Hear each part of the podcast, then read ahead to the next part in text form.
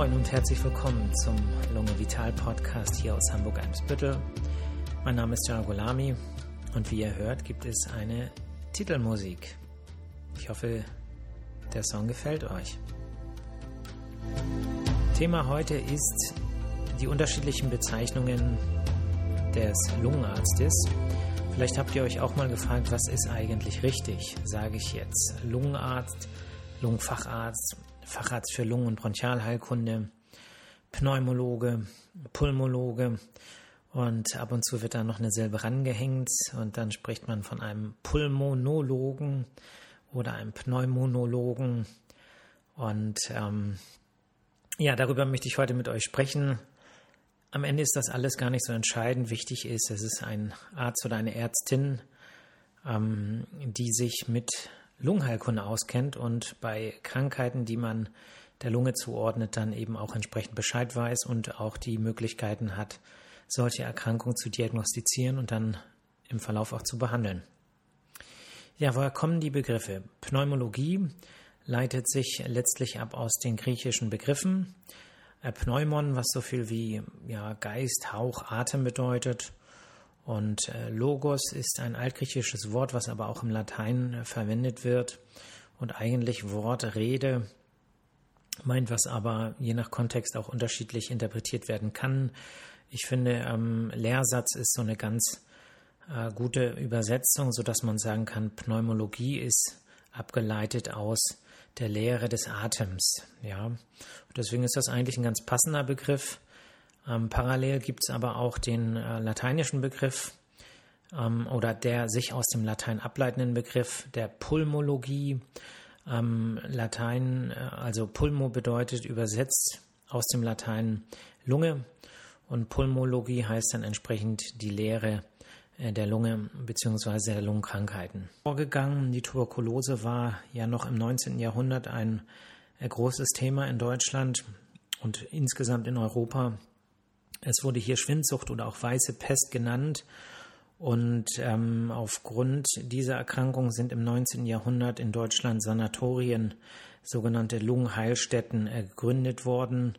Die waren äh, zuerst privat finanziert. Im Prinzip konnten sich die auch nur gut situierte äh, Menschen leisten. Später sind dann aber sogenannte Volksheilstätten durch gemeinnützige Träger äh, gegründet worden, die für die Allgemeinheit zur Verfügung standen.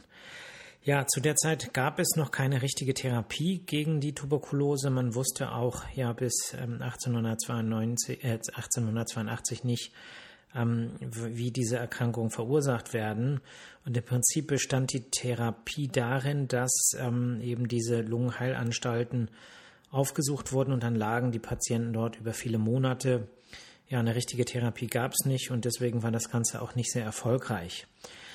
Eine richtige ähm, Tuberkulosetherapie wurde erst 1943 ähm, ins Leben gerufen, kann man sagen, als das Streptomycin als Antibiotikum entdeckt wurde. Ja, 1910 hat sich in München die ähm, Vereinigung der Lungenanstaltsärzte als erste pneumologische Fachgesellschaft gegründet. Im Prinzip ist es die Vorgängergesellschaft der heutigen Deutschen Gesellschaft für Pneumologie und Beatmungsmedizin, der ich auch angehöre.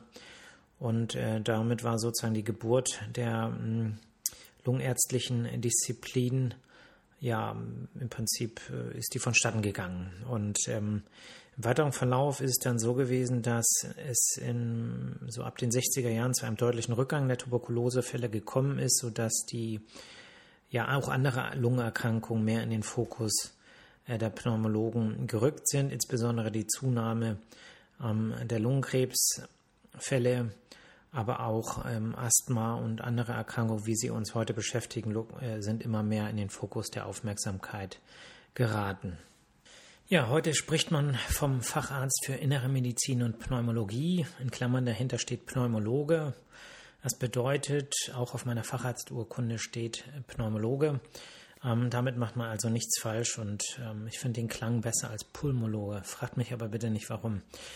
Ähm, wie sieht das mit der Weiterbildung aus, wenn ein Arzt diese Bezeichnung haben möchte? Heutzutage hier in Hamburg ist es so 72 Monate Weiterbildung. Das bedeutet nach Abschluss des Medizinstudiums inklusive praktischem Jahr muss man sechs Jahre Weiterbildung machen. Das bedeutet nicht, dass man dann noch Student ist, man ist fertiger Arzt, kriegt die Zeit auch ähm, bezahlt, aber ist eben Weiterbildungsassistent und das hat natürlich auch Auswirkungen auf zum Beispiel die Gehaltshöhe. Sechs Jahre dauert das Ganze, davon drei Jahre Basis innere Medizin. Das bedeutet, man kann auch in anderen Abteilungen, Kardiologie, Gastroenterologie und so weiter arbeiten. Man kann aber auch ähm, in ein äh, ja, rundum versorgendes kleines Krankenhaus gehen. Äh, ich selber habe zum Beispiel den äh, innere Teil im äh, Krankenhaus Alten Eichen gemacht, was heute ein Teil des Diakonieklinikums ist. Drei Jahre müssen speziell Pneumologie sein. Davon können sechs Monate auf der Intensivstation ähm, absolviert werden und 18 Monate dieser drei Jahre können auch ambulant in einer Lungenfacharztpraxis absolviert werden. Im Anschluss gibt es eine Facharztprüfung. So. Ähm, das ist die aktuelle Weiterbildung.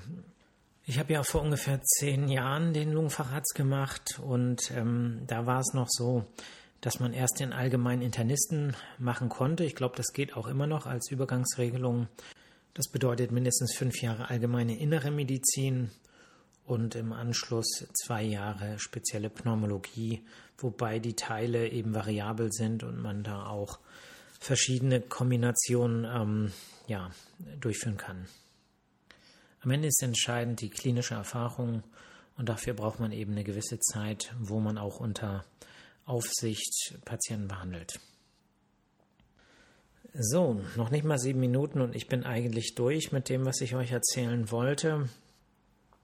Ja, warum denn nicht? Muss ja nicht immer gleich 20 Minuten sein wie beim letzten Mal. Ich hoffe, ihr seid ein Tick schlauer geworden durchs Zuhören oder es hat euch Spaß gemacht. Ich hoffe, mein neuer Intro-Song gefällt euch. Wenn euch nicht gefällt, schreibt mir. Das ist nämlich auch die Warteschleifenmusik und die Anrufbeantworter-Hintergrundmusik bei mir in der Praxis. Ähm, wenn ihr bessere Ideen habt, Vorschläge für ähm, Musik, Anregungen, schickt mir das auf allen Kanälen. Und ähm, ja, seid gut zu euch, passt auf euch auf, passt gegenseitig auf euch auf, seid gut zueinander. Er versucht die Welt und das Leben und alles, was ihr so hört, immer optimistisch zu betrachten, dass ihr euch bei dem Blick auf die Dinge der Welt, die Dinge, die ihr in den Nachrichten seht, nicht auf die negativen Punkte fokussiert, weil ähm, die vergrößern sich dadurch in der inneren Wahrnehmung. Versucht in irgendeiner Weise dort irgendwas Positives zu finden, einen guten Sinn darin zu sehen.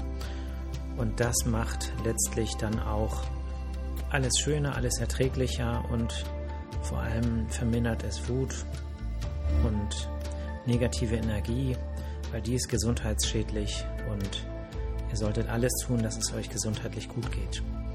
Insofern passt auf euch auf, habt ein schönes Wochenende und ihr hört mich nächste Woche Freitag wieder.